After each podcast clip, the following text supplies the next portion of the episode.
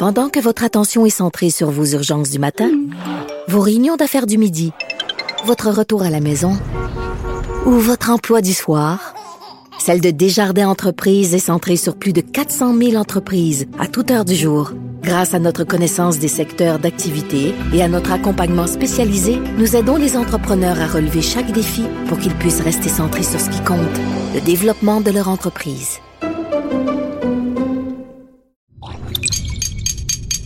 Cube Radio.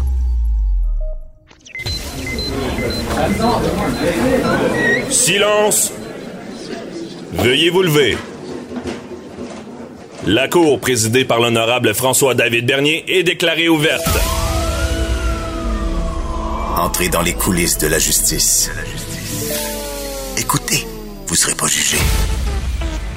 Ils appellent à la barre les acteurs de l'actualité. Oui, votre honneur. Avec François-David Bernier. Avec François-David Bernier. Avocat à la barre. Cube Radio.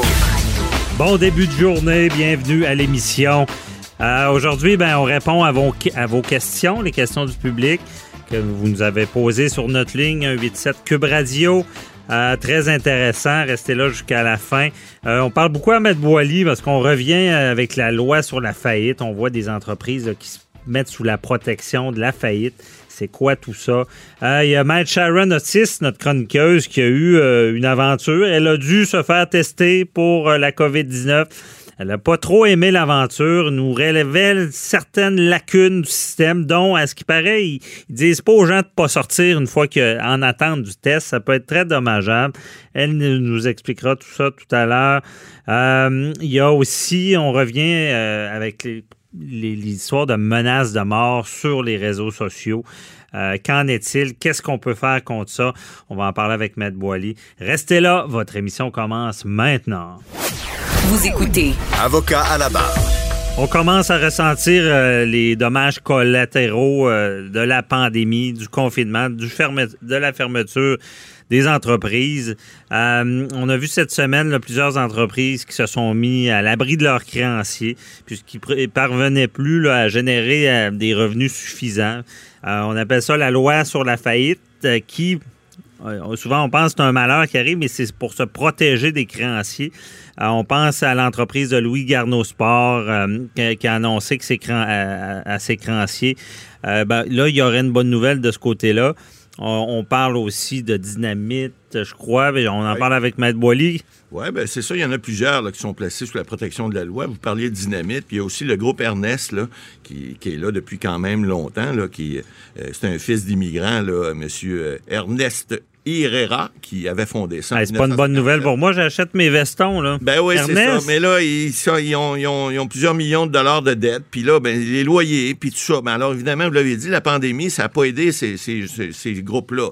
Euh, on, on parle de Dynamite euh, cette semaine, là, qui, en, eux autres, ben, ils ont entre autres les, les magasins garage. C'est très, très populaire. Moi, je sais que mes Ouais. enfants allaient là souvent.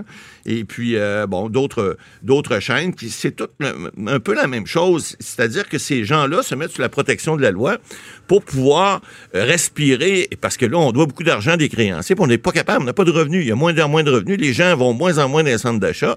Pendant la pandémie, on n'y allait pas, c'était fermé. Ouais. Alors, euh, Et déjà, y a- ils ont- avant la pandémie, Ouais, ceux qui avaient des locaux, ça devenait de plus en plus dur. plus lourd, de plus le en plus web, euh, puis même euh, Monsieur Simon, là, Exact. Simon, qui était sorti en disant ben c'est, c'est beaucoup plus dur maintenant. Effectivement. Mais le- vous avez le groupe Louis Garneau, Sport, qui, puis que l'autre entreprise également, ces gars qui, euh, qui, ont, qui, ont, qui sont mis à la protection de la loi avant la COVID, parce qu'il y avait des problèmes financiers importants. On parlait de, de- de- suivant les sources, là, des créanciers non garantis pour 15 000 au-delà de 15 millions. Euh, bon, et puis des créanciers garantis, des banques et tout ça. Bon, euh, Louis Garneau, qui, qui est quand même un homme d'affaires bien connu dans la région de Québec, puis au Québec, même au Canada, euh, su restructurer son entreprise, faire ce qu'on appelle une proposition. Alors, Ben, expliquez donc là, comment ça fonctionne. Les gens habituellement voient la, la faillite comme si c'était euh, Tout une tombe. menace qui, qui C'est ça. tombait sur eux. Mais c'est, c'est souvent la personne qui a de la, de la difficulté qui demande la Ben oui. protection. Alors- Parce que ça veut pas dire qu'il y a une faillite quand on, on se met sous la protection. Non. Il peut y avoir une proposition, on peut s'entendre. C'est ce qui est arrivé dans le cas de Louis Garneau Sport et l'autre entreprise. Donc, on a fait une proposition aux créanciers qui, semble-t-il, a été acceptée cette semaine et qui devrait être entérinée par la Cour. Parce que même si les créanciers l'acceptent, faut que la Cour supérieure qui chapeaute ces dossiers-là, donc il faut qu'un juge ou une juge de la Cour supérieure vienne entériner, euh, le- parce que c'est le syndic qui fait une proposition euh, aux créanciers et cette proposition-là doit être entérinée par un juge de la Cour supérieure. Donc, il faut, faut s'assurer que c'est au bénéfice de tout Mais le les monde. créanciers, euh, bon, c'est sûr, c'est sûr qu'à à qui l'entreprise doit de l'argent. Et pourquoi le juge faut qu'il l'approuve Ben- si eux, parce que c'est eux les principales Ben, concernés. Oui, mais il faut que ça ait du sens, parce a les employés également là-dedans. On vous dit dans, je vais vous donner un exemple, un ordre de grandeur. Dans cette proposition-là, qui est acceptée par les créanciers, je vous rappelle, qui doit être un pourcentage euh, important dans un cas de, de proposition comme ça. Donc, c'est c'est plus de 50% des créanciers qui ont accepté, même 70 dans ce cas-là. Et euh, euh, on parle de 550 000 pour 15,4 millions de dettes.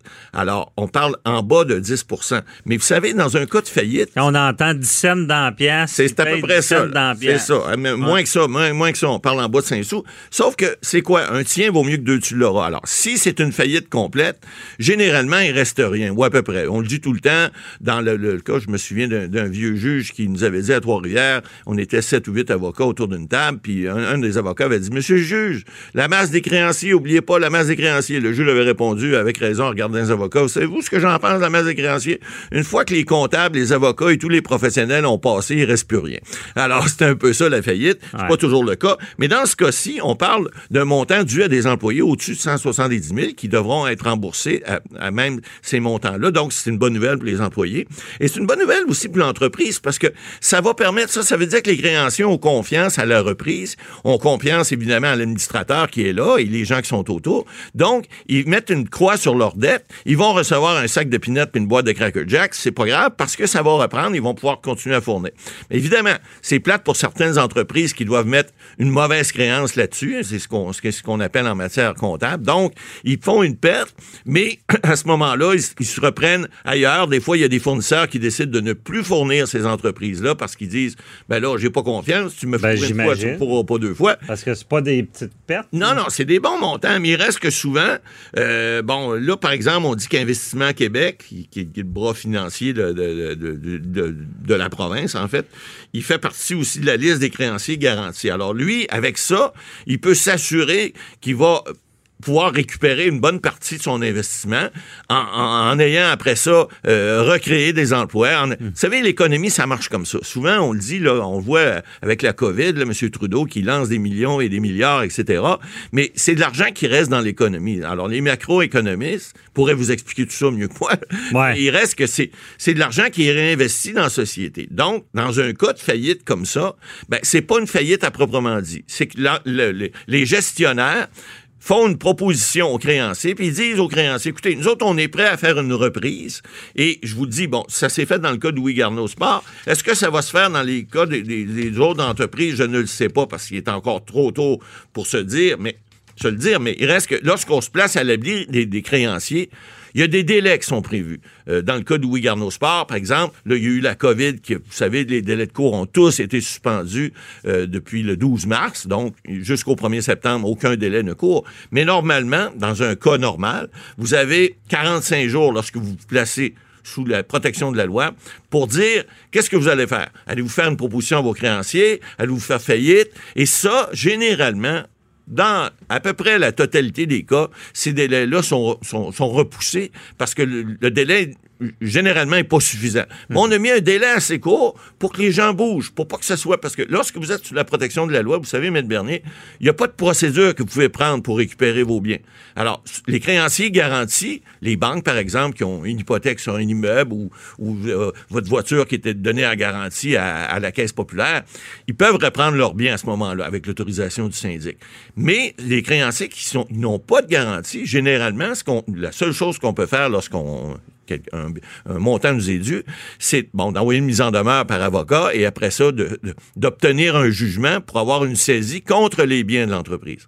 Mais en parce que c'est ça, tu as les prioritaires, Ouais. tu as les garanties. Pri- Prioritaires, c'est quoi la différence entre prioritaire et garantie? Bon, les- les Je le sais, mais c'est pour Ouais, nos c'est ça. Ben, auditeurs. nos auditeurs, c'est-à-dire que les, garanties, ce sont ceux qui, ont, qui détiennent des garanties légales, donc hypothèque, euh, on dit immobilière ou immobilière, et des choses comme ça. Les, les prioritaires sont, par exemple, les, les dettes qui sont dues des fois euh, pour les, les employés, euh, les dettes qui sont dues pour euh, des, des, des services médicaux, des taxes. choses comme ça, les taxes municipales, c'est gouvernement. prioritaire. Ça veut dire prioritaire, Ils passent avant les autres créanciers. on les paye, Ouais, ça finit là. c'est ça. Après ça, quand ils sont garantis, il y a- ce fameux ordre de colocation Exactement. appelle. Savoir qui a enregistré le premier sur un bien. Alors, Ouais. si c'est une première ou une deuxième hypothèque, par exemple, sur votre immeuble, ben, c'est le première hypothèque qui se fait payer en premier et le deuxième subséquent s'il reste de l'argent. Si vous avez, par exemple, un bien qui vaut, il y a une valeur de 400 000 et vous avez 600 000 d'hypothèque dessus, ben, il reste, il reste fort probable que le deux ou le troisième garantie, il restera rien. Alors, c'est comme ça que ça fonctionne, par rang, par euh, rang d'enregistrement qu'on appelle, alors, le premier qui est enregistré et le premier qui se fait payer et on descend comme ça. Alors, en matière de faillite et de proposition, ben, c'est c'est différent parce que les créanciers garantis vont se payer à même leur garantie, hein, c'est ça que ça dit. Mais si tu es un créancier garanti, par exemple, de deux ou troisième rang sur un, par exemple, sur un immeuble, ben, tu vas avoir un ordre de colocation qu'on appelle. Donc, ça se peut que tu vas évaluer ta garantie puis dire, ben, moi, ma garantie n'est pas suffisante. Donc, je réclame à la faillite également un montant comme créancier ordinaire parce que je ne serai pas payé sur ma garantie. Là, il y a des jeux de coulisses qui se font, mais il reste qu'en matière de faillite, c'est très rare que les créanciers ordinaires réussissent à, avoir un montant d'argent. Ce n'est que pour le vote, des fois, il y a des jeux de coulisses qui se font pour contrôler, par exemple, puis ça, il y a des jeux qui se font au niveau des, bureaux de syndic, mais euh, euh, vous savez, des fois, des, grosses entreprises en faillite, c'est payant pour, un- pour une société qui fait de l'insolvabilité, le syndic, donc ils se payent à même les biens. C'est pour ça qu'on dit qu'une fois que les professionnels ont passé, il n'en reste plus. Pourquoi? Parce que ben, il y a un paquet d'experts qui vont venir analyser les choses et puis ben, il faut qu'ils se payent. Alors, ils se payent à même les biens de l'entreprise et ce sont les premiers créanciers qui sont payés parce que eux, ils sont postérieurs à la proposition et à la faillite. Et à ce moment-là, ben, ça reste généralement peu de miettes euh, aux Parce autres que créanciers. la faillite, c'est fort. Ça, ça, ça enlève toutes enlève les toutes les dettes. dettes. À la date que la personne fait faillite, il n'y a plus une dette qui va tenir. C'est ça. à- qui était là avant. Les Mais il y a des exceptions, par exemple. Quelqu'un, je pense, qui doit, qui a des prêts bourses. Oui, qui doit les rembourser. Il y a des exceptions. Les, Euh, les- va devoir, Les, peines pénales, par exemple. Tout ce qui Ouais. s'appelle pénal et criminel, ça ne s'efface pas pour la faillite. Les pensions alimentaires également. Pensions alimentaires. euh, alors, toutes les sommes alimentaires qui sont dues. Si quelqu'un doit des taxes, Oui, exact. aussi. Les taxes municipales, Euh, c'est la même chose. ou des DAS, déduction Ouais, à la déduction source. à la source également. Alors, tu as plusieurs exceptions qui sont prévues dans la loi, ce qui fait que tu peux pas faire une faillite pour n'importe quoi. Généralement, les faillites dites commerciales, c'est parce qu'on doit des l'ar- beaucoup d'argent à des fournisseurs, généralement, c'est pas garanti. Des faillites personnelles, il y a des gens qui font des faillites personnelles. Des fois, c'est des faillites de consommateurs qu'on appelle. Donc, ça, c'est des montants en bas de 250 000 et les gens qui font ces, ces faillites-là, ben, il y a des- un mécanisme qui est prévu par la loi qui est beaucoup plus léger que le- le- la faillite ordinaire d'une entreprise. On n'entrera pas là-dedans, on l'expliquera peut-être une autre fois, mais il est possible de le faire également pour des gens qui, euh, par exemple, au niveau de la COVID, il y a bien des gens qui ont perdu des revenus importants, puis les dépenses restent là, la maison, l'auto, Ouais. les enfants, etc. Ce sera pas facile, je Il y pense, a mais Plusieurs qui vont peut-être devoir passer par là, ce malheureusement. qui était cet été, il y avait le plus beau, euh, le plus bas taux de faillite. Ouais. Imagine, euh, Matt Boily, imaginez. Et euh, on Le PCU, il y est pour quelque ben, chose. PCU, euh, les subventions salariales et le 40 000 d'aide aux entreprises qui étaient là. Euh, donc, c'est ce qui fait peur un peu à savoir qu'est-ce qui va arriver dans six pas. mois quand tout ça sera plus là. Peut- Même qu'une entreprise des- s'est servie du 40 000 pour sur- survivre. Donc, euh, à suivre. on- énormes, Mais c'est un, c'est un mécanisme qui est là. Euh, c'est pour protéger, malgré ce qu'on croit, Ben, euh, c'est des gens qui, utilisé, qui comme sont allés trop loin. Sport, ben, ça va peut-être donner des Ah oui. J'espère qu'Ernest, parce que euh, pour acheter des vestons, c'était une bonne place. J'espère qu'ils vont survivre. Merci, Matt Boily. Pendant que votre attention est centrée sur vos urgences du matin, vos réunions d'affaires du midi, votre retour à la maison ou votre emploi du soir, Celle de Desjardins Entreprises est centrée sur plus de 400 000 entreprises à toute heure du jour. Grâce à notre connaissance des secteurs d'activité et à notre accompagnement spécialisé, nous aidons les entrepreneurs à relever chaque défi pour qu'ils puissent rester centrés sur ce qui compte, le développement de leur entreprise. Avocat à la barre. Avec François-David Bernier. Avec François-David Bernier. Avec les grippes qui recommencent, avec toute la situation que vous connaissez de la COVID-19, on a un petit symptôme ou on a des plus gros symptômes. Bon, qu'est-ce qu'il faut faire? On le sait aller se faire tester. Euh, mais c'est pas toujours évident de se faire tester. Et euh, notre chroniqueuse, Matt Sharon Otis, a passé euh, toutes les étapes et on voulait en savoir plus comment ça fonctionne? Est-ce que ça se fait bien, se faire tester, attendre le résultat, l'impact sur notre vie de tout ça? Et elle est avec nous. Bonjour, Maître Otis. Oui, bonjour, Maître Bernier. Bon, vous avez vécu euh, l'aventure euh, du test COVID. Comment ça s'est passé? Ah, malheureusement, euh, je trouve qu'on fait pitié à titre de soins de santé au Québec. je n'ai pas le choix de dire d'autres j'avais pas le choix de dire autre chose que ça. Là, regardez, j'ai commencé à avoir des symptômes euh, samedi dernier, dimanche, là, la fièvre, etc.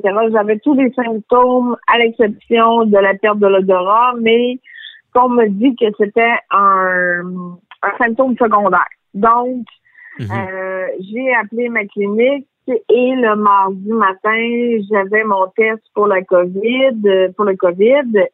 Et on m'a appelé seulement que jeudi en après-midi pour me dire que j'étais testé négatif.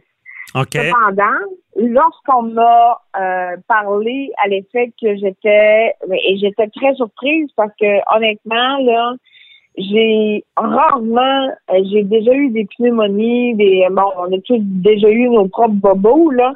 Et je peux vous dire une chose, c'est que j'étais dans ma tête, euh, j'aurais gagé quasiment 1000 pièces que je l'avais là, OK? Donc, mhm. euh, euh, mais ceci étant dit, quand j'ai parlé avec la dame hier, euh, ben, en tout cas, jeudi, elle m'a, j'ai dit, êtes-vous certaine que je suis négative?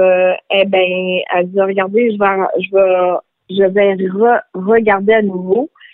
Et elle m'a dit, oui, oui, euh, vous êtes négatif, mais elle dit cependant, elle dit le test, parce que le test, vous le savez, là, c'est pas soit buccal ou soit nasal, là, c'est les deux. Là. Les deux doivent être euh, faits. Là. Le, test n'est pas fait là, euh, mm-hmm. juste un ou l'autre. C'est les deux qui vont ensemble. Donc, ce qu'elle m'a dit et ce que je ne savais pas, peut-être que je suis inculte, mais euh, 30 elle m'a dit que le, test était fiable à 70% C'est-à-dire que 30% des personnes sont peut-être porteuses de la COVID, mais sont asymptomatiques et ils ne peuvent pas le déceler.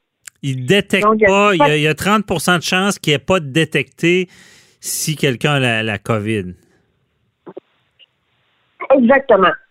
Donc, à regarder, et j'ai demandé, parce que moi, vous comprenez, euh, quand on est avocat, j'avais des ordonnances de sauvegarde, j'avais également un procès en DPJ euh, vendredi.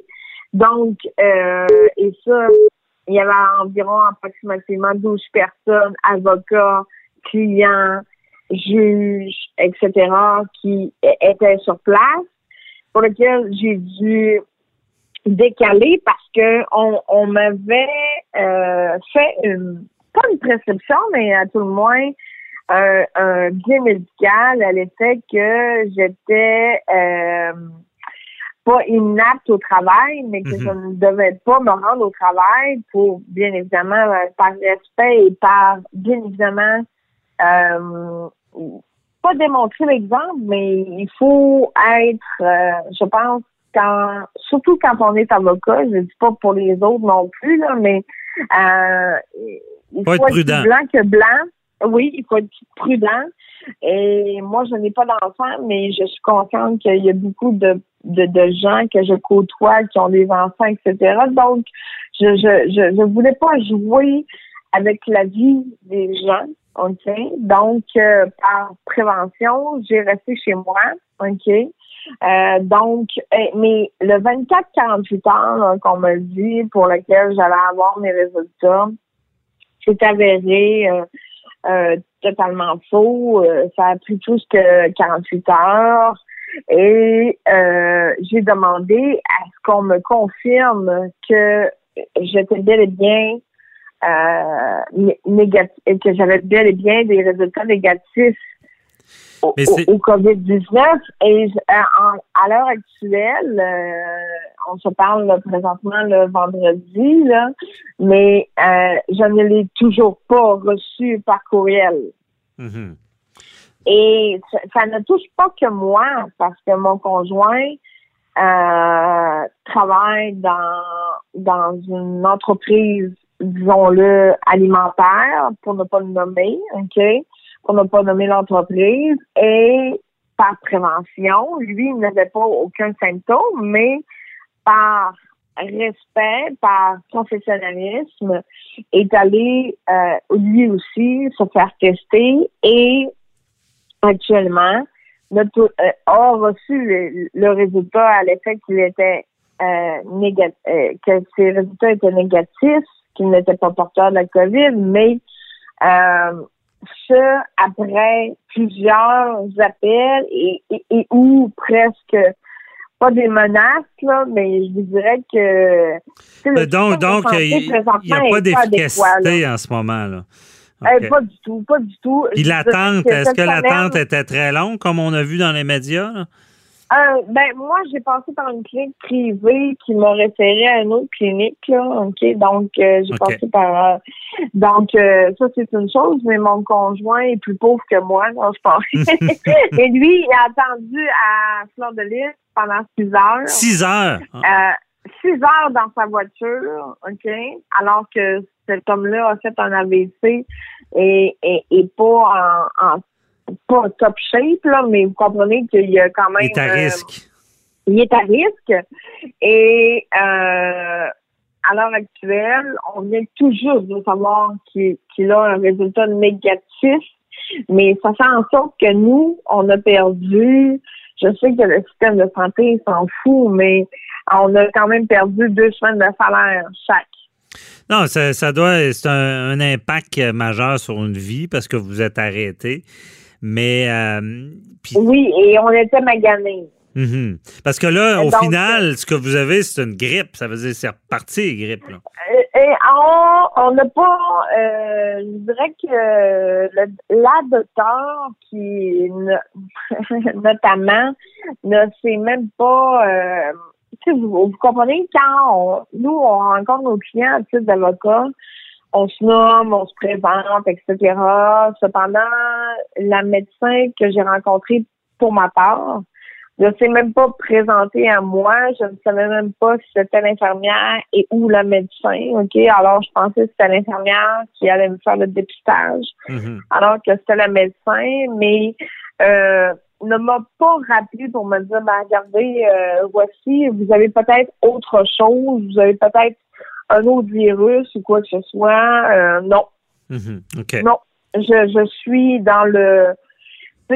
moi, ce que je me dis, c'est par respect pour mes collègues, je vais demeurer à la maison. Non, mais c'est bienvenu, puis euh, on voit que vous êtes prudente, c'est correct. Mais moi, la question, puis surtout, on a bon, vous l'avez vécu, on, sert un peu de ça. Euh, du côté légal, est-ce qu'on quand vous allez vous faire tester, est-ce qu'on vous dit de pas sortir? Est-ce qu'on vous dit de vous mettre en quarantaine en attendant? Est-ce qu'on vous donne des directives? Rien, rien du tout. Non. rien. Non. Et Je le jure sur mon serment d'office. OK? Je suis sortie de là. Mon conjoint a fait son 6 heures d'auto et euh, revenant à la maison, on s'est parlé. J'ai dit, toi, est-ce qu'ils t'ont dit qu'on euh, pouvait pas sortir, aller au dépanneur? Parce que, tu sais, même ce matin, on n'avait plus de pain.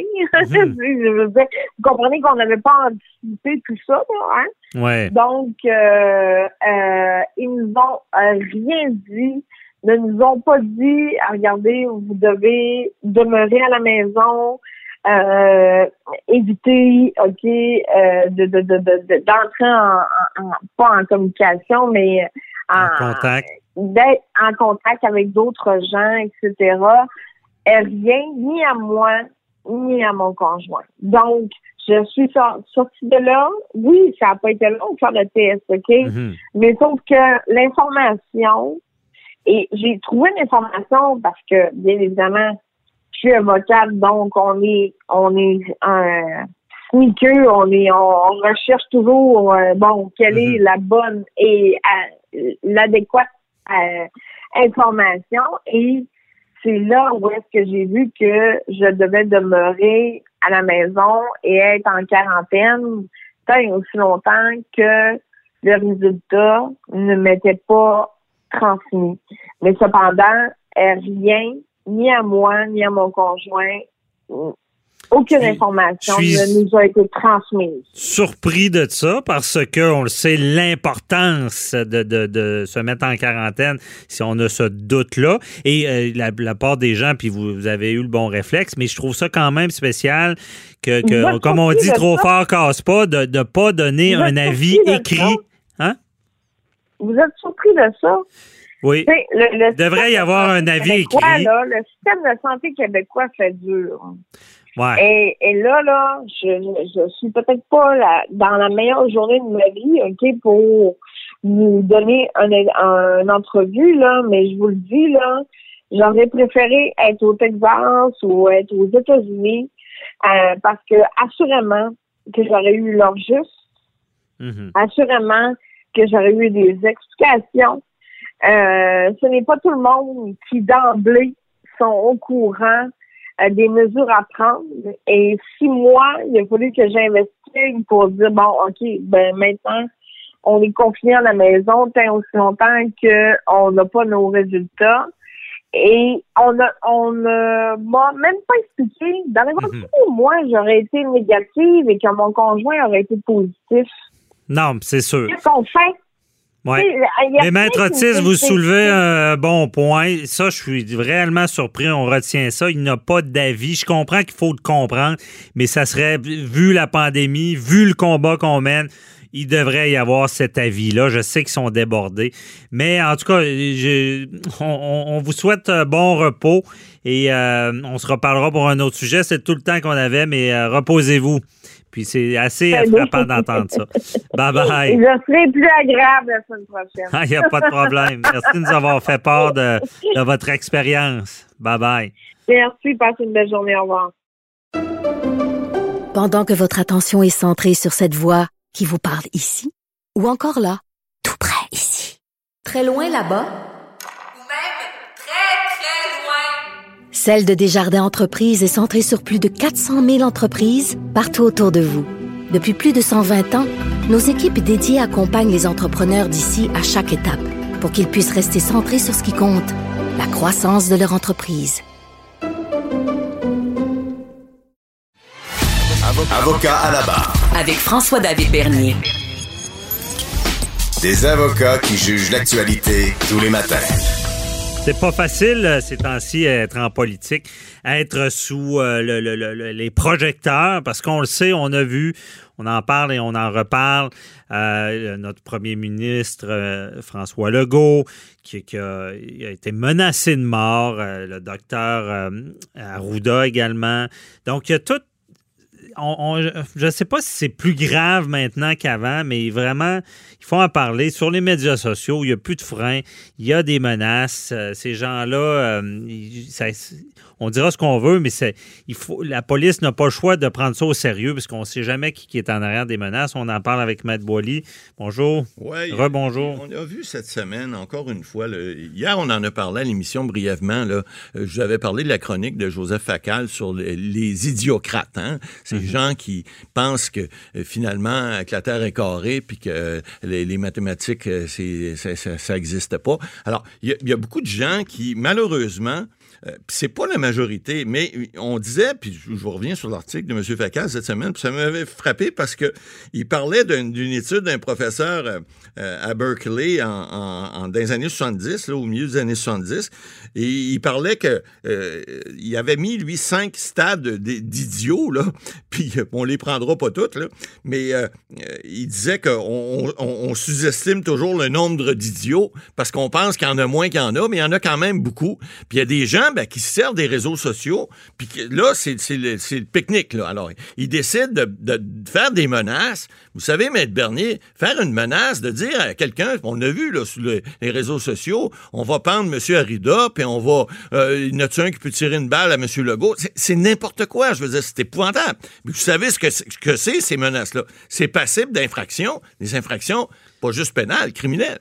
Ben, criminel, j'en ai parlé euh, beaucoup. C'était cette semaine. J'en ai parlé à TVA. Puis euh, les menaces de mort, là, pour bien comprendre ça, c'est bon, c'est proférer des menaces. Proférer des menaces, c'est vraiment euh, de, puis de, de causer des lésions ou la mort.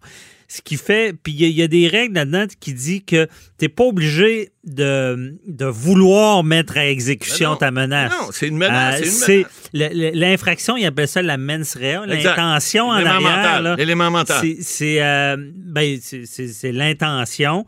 C'est vraiment de, de- de- que la personne qui reçoit, que ça peut être pris au sérieux. Oui, tout à fait. Et c'est de générer une crainte. C'est ça, Tout à les fait, la menaces. crainte, la Fait que crainte une fois que ça c'est fait, c'est une menace de, de mort ou de causer des lésions. Exact. Mais il y a des défenses là-dedans. Ah oui, tu peux réussir défenses. à, à oui. dire que c'était une blague. Ben, il y a des gens qui vont faire une défense, par exemple, de blague ou d'aliénation mentale en disant, ben là, je n'ai pas de contrôle de mes mots, etc. Mais encore, je. Je veux, Mais c'est pas facile, ces défenses-là. Ben, euh, de dire que c'est une blague, c'est difficile. Et, euh, mais c'est c'est l'élément de, de vouloir générer une crainte. C'est sûr qu'il y en a qui font des blagues. J'ai vu avec M. Legault, à un moment donné, il y en a un qui dit ben, on, on aimerait qu'il y ait une balle perdue. C'est une Ouais. menace de mort? Ouais, c'est ça, c'est indirect. C'est ben une menace de mort peut être indirecte. On s'en était déjà parlé. Si je disais mon chum, euh, fais attention à toi. Attention à toi, puis. je suis euh, dans un groupe criminalisé, ben là, quand, ça, quand tu portes ta voiture, euh, vérifie tout, là, tu sais, puis, euh, euh, c'est ça. Ça il y a peut tout- être indirect. Mais quand c'est du sarcasme comme ça, est-ce que euh, dire ben, j'aimerais ça qu'il y ait une balle perdue, c'est violent, Ah, c'est- cabochon, Ouais. mais je pense pas que ça constituerait une messe de Peut-être parce qu'il n'y a pas le sérieux. Il n'y a pas le sérieux. Et il n'y a pas. Est-ce que vraiment cette personne-là veut générer une crainte chez la victime? Exactement, mais comment c'est perçu par la victime aussi, il y a ça aussi des fois qui peut rentrer en ligne de compte. Ouais. Mais dans les, les- les faits, on parlait de stupidité, là. Euh, Vous savez, l'exemple qui était donné cette semaine, il disait euh, on- un, un- un être stupide, ça crée des problèmes pour les autres sans retirer des bénéfices personnels. Alors, des fois, l'être stupide, lui, là, il, il dit des choses, puis il s'en rend pas toujours compte, mais il donnait l'exemple cette semaine, il disait, tu sais, le voleur de banque arrive, il rentre d'une banque, puis il, monte son, son fusil, puis il s'en va avec de l'argent, il sait ce qu'il fait, lui, là. Puis il a un but précis, puis il repart avec l'argent. Bon, c'est illégal, mais au moins, lui, il sait ce qu'il fait. Puis il sait qu'il peut peut-être faire peur à du monde, puis il sait qu'il va voler de l'argent. Mais le stupide, lui, qui fait des menaces comme ça sur les réseaux sociaux, il se rend pas compte de rien, il, se rend, il ne sait même pas ce qu'il fait, il fait juste dire des choses comme ça sans se rendre compte de tous les dommages qu'il peut créer, parce que ça crée des dommages.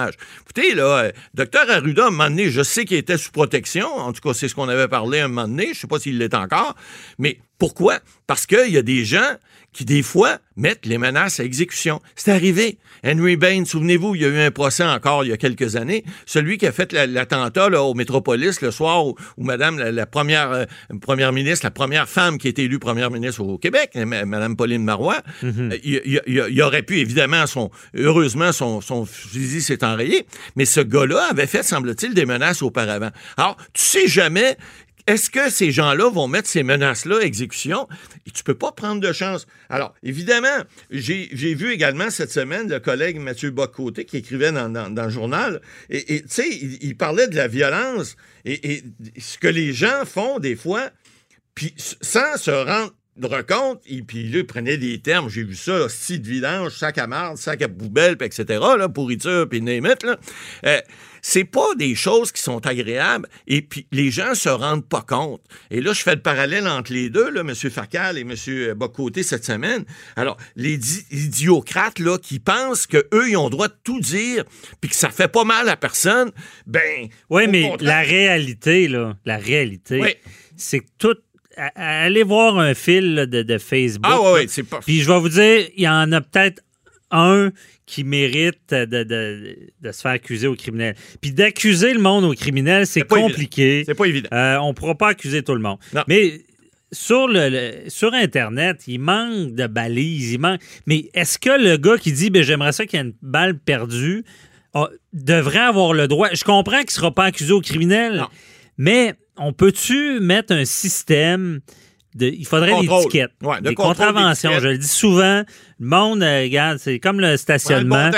Si tu sais que tu vas stationner là, tu vas avoir 40 pièces de contravention, tu le feras pas. Exact. Mais peut-être que sur le web, c'est tout n'est pas criminel, évidemment, Non. mais il y a beaucoup d'affaires, comme on le dit, violentes, innocentes, euh, cabochons, disant. Tu sais, c'est dégueulasse ce qui est écrit souvent. Mais, est-ce qu'il y, aurait lieu de, de mettre des contraventions? Mais là, j'entends déjà beaucoup de gens me dire, ben, hey, là, c'est la liberté, liberté d'expression. effectivement. Mais là- où la ligne? Et là? où la ligne? Puis, tu sais, on a parlé souvent des blagues, on a parlé de Mike Ward et compagnie, les autres. Euh, bon, et où la ligne? Mais il y, a une question aussi, il y a une question de, de- de la finalité de tout ça. Quand tu fais, quand tu poses des gestes comme ça, puis qu'on dit, c'est bien beau être idiot, c'est bien beau pas savoir, je donnais la comparaison un peu boiteuse entre le voleur de banque puis l'autre, l'idiot, là, qui dit n'importe quoi. Il y a bien beau pas savoir c'est quoi la conséquence, mais il y en a une pareille. Et c'est là que, oui, des fois, on peut dire, bon, c'est un- malade ou il a, a pas toute sa tête ou je sais pas quoi, il avait pris un verre de trop. Mais il reste que c'est les conséquences qui sont en sorte. Je donne l'exemple. Si l'idiot, entre guillemets, là, euh, je parle de la personne qui veut faire, qui, veut, qui veut dire quelque chose de travers, si au lieu de dire quelque chose, il fait quelque chose, puis par exemple, je sais pas, je donne un exemple comme ça, il y a un fusil dans les mains, puis il y a une balle dedans, puis qu'il met quelqu'un en joue, puis qu'il y a une balle dans son... Tu sais, je veux dire, puis s'il tire, ben là, il y a une conséquence. Alors, ce que je veux dire, c'est que lorsque ces gens-là font ces menaces-là ou font ces, ces remarques-là, qui sont des remarques, des fois, qui sont plus qu'acerbes, c'est vraiment carrément de l'agression, ben, ces gens-là devraient s'attendre à recevoir, euh, à tout le moins, euh, une forte réprimande.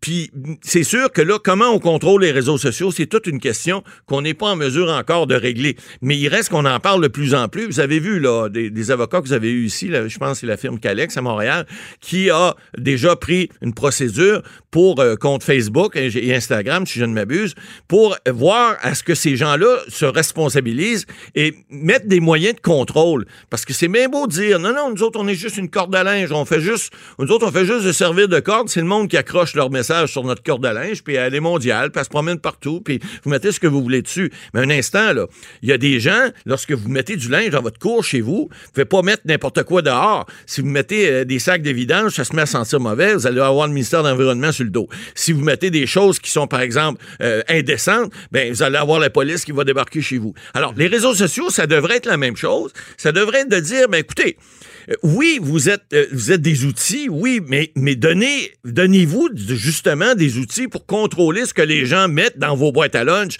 puis vous assurez que c'est pas juste de la merde qu'il y a là-dedans. Des fois, il y a des bonnes sandwichs, puis on peut goûter à quelque chose de bon avec des bons légumes, des choses comme ça. Alors, si il y a des boîtes à lunch des fois qui sont, qui a des contenus qui sont de la vidange, qui sont de la merde, excusez-moi l'expression, mais que c'est, quelque chose qu'on veut pas avoir, mais il devrait avoir un moyen d'aller contrôler ces boîtes à lunch là, puis dire on n'en veut pas dans nos boîtes, on enlève ça, on, on met pas ça là-dedans, et là ben on en est rendu là. C'est pour ça qu'il y a des gens, il y a des tribunaux qui vont être saisis de certaines affaires, puis ils vont devoir, on va devoir s'adapter. Vous savez, l'homme ou en fait l'humain, l'homme et la femme, c'est toujours, on s'est toujours adapté. Des fois c'est long parce que en droit, vous le savez, changer des lois ça prend du temps. On change des mentalités, ça prend du temps. On, on le dit, on le dit à l'émission. Surtout le quand ça touche la technologie. Ah, Prends la loi sur, sur la propriété intellectuelle, la- Ouais. Euh, ça avait été changé il y a plusieurs années. mais La, la journée que- qui- qu'ils l'ont modifié, euh, Ah, tout, écoutez. tout changeait. Là, je pense que le streaming euh, venait d'arriver. Ah, le streaming qui, ah, était, qui était de, de pas de, Exact. de pas télécharger la vidéo, mais Exact. de la regarder Exact. sur le site. Donc, tu sais, ça évolue. Puis honnêtement, on en parle, puis on reparle de ça, mais je ne sais même pas c'est quoi la solution parce que il y a trop de volume. Les policiers, Oui. c'est sûr qu'ils vont, Ils regarder ce qui pourrait sembler sérieux et c'est là qu'ils vont agir. Donner l'exemple, je pense, c'est une des solutions aussi. Quand, quand certains, on l'a vu dans, Ouais. dans ce Ben, c'est cas-là, c'est certains ont été rencontrés par la police. Ouais, ouais, le fait. dossier remis au DPCP. Est-ce qu'il y aura des accusations? Peut-être. possiblement. Puis on espère pas que les gens vont se faire poivrer, mais on espère que ça donne des exemples. C'est ça qui, Ben, c'est qui est que important. quelqu'un, plus il y a d'exemples, on se cachera pas c'est- c'est de même ça marche. S'il y a des exemples, les gens, en arrière de leur clavier, commencent à, à se dire, ben, je suis pas intouchable. Ouais, mais C'est, je, je, je fais pas seulement écrire sur, un ordinateur, il y a beaucoup de gens touchés, puis ça a des conséquences. C'est la mentalité. Mais là, enlevons tous ceux, parce qu'il y en a beaucoup, que, comme vous l'avez dit, Ouais. euh, qui ont des problèmes de santé mentale, qui écrivent comme ça. Ouais, mais c'est Euh, pas très tout ça. Là. difficile à gérer. c'est parce qu'ils sont comme ça, puis c'est je me moi, puis je me fous des autres. Ah non, c'est sûr. Puis, euh, il, y en, il y en a qui se pensent intouchables. Exactement. mettent En des arrière d'un dans- clavier, Ben, D'ailleurs, moi, j'en, j'en ai eu. Puis je- de toute manière, au, au Québec, si t'as pas d'insulte, ben t'es pas connu. Non, exactement, c'est ça. Des fois, c'est pas bête, mais euh, c'est pas bête. mais de- c'est quand ça fait peur que là, là, la ligne peut être dépassée. ça devient Et euh, pensez pas que c'est rien de, de penser que euh, quelqu'un avait en notre vie. Là, ça, ça a beaucoup Soyez donc, soyez donc compréhensifs et indulgents, puis arrêtez donc de crier des noms à tout le monde. Ouais, à suivre. Merci, Matt Boily. Pendant que votre attention est centrée sur cette voix qui vous parle ici, ou encore là, tout près ici, très loin là-bas, Ou même très, très loin. Celle de Desjardins Entreprises est centrée sur plus de 400 000 entreprises partout autour de vous. Depuis plus de 120 ans, nos équipes dédiées accompagnent les entrepreneurs d'ici à chaque étape pour qu'ils puissent rester centrés sur ce qui compte, la croissance de leur entreprise. Avocat à la barre. Avec François-David Bernier. Avec François-David Bernier. C'est maintenant l'heure des questions du public, les questions que vous nous avez posées sur la ligne 187 Cube Radio, sur le Facebook. Je suis euh, toujours avec Matt Boily. Toujours au poste. On est prêt. Euh, bon, on répond à la première question qui est Joël M. de Chambly qui nous demande sur notre page Facebook s'il est vrai que des parents ont obtenu une ordonnance de la Cour pour pouvoir garder leur enfant à la maison et ne pas les envoyer à l'école à cause de la COVID-19. Oui, il y a peut-être des parents qui ont réussi à faire le, le- le coup, là, mais euh, ce que j'ai vu cette semaine, c'est l'inverse. Il y a une dame là, qui est une madame Gibson euh, qui euh, demandé, euh, bon, parce qu'elle n'était pas capable d'avoir de- d'exemption médicale euh, ou, enfin, il semblait que c'était pas assez grave. Il n'y avait, pas de pas de médecin euh, qui, qui était capable de dire que ses enfants devaient rester à l'école. Elle a juste demandé, euh, je veux faire l'école chez moi parce que je, je- j'estime que c'est mieux pour mes enfants. Vous savez, vous pouvez faire, on l'a déjà dit à l'émission, vous pouvez faire euh, l'école à la maison pour vos enfants. Il y a des cas, par exemple, des gens qui vont à Il y a des gens qui vont sur des, voiliers, hein, ils vont passer un an, deux ans, et puis euh, ils démontrent au ministère de l'Éducation qu'ils sont cap- quand même capables de, parce que vous savez que de 6 ans à 16 ans, l'école est obligatoire au Québec. Donc, vous devez absolument envo- envoyer vos enfants à l'école ou démontrer que vous êtes capable de leur donner une éducation suffisante. Or, cette dame-là, ce qu'elle a fait, et, et je vais en venir au jugement de la Cour supérieure, là, je vais le vendre le punch tout de suite, le juge de la Cour supérieure lui a pas donné raison en lui disant, écoutez, madame, vous n'avez pas de motif suffisant pour mo- démontrer que votre enfant n'est pas en sécurité à l'école. Parce que elle, elle disait pas, je veux faire l'é- l'école à, à mes enfants chez moi et je veux, euh, euh, j'ai des, des, des, des, je je suis capable d'avoir une exemption, pas l'envoyer à l'école parce que je suis capable d'y donner des cours moi-même et donner ce que le ministère reconnaît comme de l'éducation à la maison. Ça, ça aussi, ça peut se faire.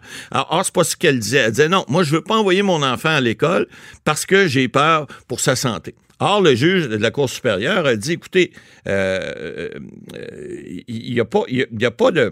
Les avantages d'un retour à l'école en personne, ça l'emporte, ce que le juge dit, largement sur les risques pour la santé. Alors, Mhm. on a vu là que, bon, les risques pour les enfants sont faibles. Bon, il y a des risques de transmission. On a fait des bulles dans, dans les classes. On a essayé de, de rendre ça de façon beaucoup plus sécuritaire, même s'il n'y a pas de... de, de- c'est pas parfait. On sait que le système n'est pas parfait. Mais ce que le juge a tranché, finalement, on peut pas être en désaccord avec ça. On dit, euh, euh, écoutez, l- la situation s'évalue de jour en jour. Dans toutes les écoles, les gens, on l'a vu, il y a des classes qui ont été fermées parce qu'il y a eu des risques dans certains endroits, des jeunes qui ont, qui ont attrapé la maladie, donc on prend pas de chance, on les met en isolement 10 ou 14 jours, et puis on revient après. Alors, on ferme pas toutes les écoles, on ferme juste les classes. C'est ça qu'on a. Alors, le juge a décidé que, dans ce cas-là, euh, la dame avait pas raison. C'était et- pas des motifs assez Non, sérieux. c'est pas- Mais ben, si, exemple, euh, on parle d'une famille bigénération, il y, a, il y a sa grand-mère qui Ah est ouais, il gravement avoir malade. des motifs, effectivement. Là, ça pourrait être un Oui, motif sérieux. tout à fait. Alors- si l'enfant avait euh, des problèmes sérieux de santé, Oui, que ça pouvait Ça, il y en a, mais dans ce cas-là, la dame, ce qu'elle alléguait, c'est pas qu'il y avait un problème, c'est qu'elle voulait pas qu'il y aille. C'est tout. Le juge a dit non. Par peur des- de la COVID, par exact, peur. c'est ça. Donc, il y a des, il y a- on a pris des processus qui sont suffisamment clairs pour dire votre enfant n'est pas en danger, alors envoyez-le à l'école. Toujours la logique. Euh, ensuite, deuxième question, Paul André C. de Varennes veut savoir s'il est vrai que le fédéral va pouvoir payer des jours de congé de maladie s'il s'absente pour, s'il s'absente pour la COVID? Ben, en fait, euh, ce qu'on a vu encore une fois cette semaine, c'est le gouvernement fédéral qui a annoncé ça, le M. Trudeau. Euh, il dit que dès la rentrée parlementaire, il verrait à, à- à- à faire transférer aux provinces des montants, puis ça, ça sera le ministère du Travail, là, qui est le ministre Jean Boulet ici, là, euh, qui va, il dit qu'il va mettre un, un système en place puis que ça serait une, une question de temps là, pour euh, financer effectivement des gens qui pourraient avoir des congés de maladie. On parle d'une dizaine de jours, encore là. Vous savez, lorsque vous êtes mis en isolement, on dit 14 jours. Ben, 14 jours, c'est deux semaines, même qu'on parlait de 10 jours dernièrement. Alors, s'il y a 10 jours de congé COVID, entre guillemets, ben, c'est deux semaines de travail. Donc, vous pourriez être Oui, mais mettre Boily là-dessus, je veux dire, ça. Je ne souhaite pas de mal à Non. personne, mais quelqu'un qui a un diagnostic positif de COVID, c'est sûr qu'il peut manquer du travail. Ça, c'est clair. officiel. Mais est-ce qu'il Mais va ceux qui sont en. Ouais. C'est là, c'est là Ben, que le fédéral est rentré en. Puis là, on dit qu'on peut accorder cette prestation canadienne de maladie. Hein? C'est pas le, c'est pas une compensation parce que vous devez être en- euh, chez vous, mais c'est à cause que vous avez eu la COVID. Ben, vous auriez droit à 500 dollars euh, par semaine pour une période de 10 jours pour euh, pour compenser le fait que vous devez être en isolement puis que vous avez attrapé la COVID. comme je disais, quelqu'un qui sait qu'il y a un diagnostic, mais quelqu'un qui est en, en isolement préventif, ça complexifie les choses. Ah, tout à fait. Mais en ce moment, au travail, euh, quelqu'un aurait, mettons, casse une jambe. Bon, il manque du travail. C'est- il doit être assuré pour.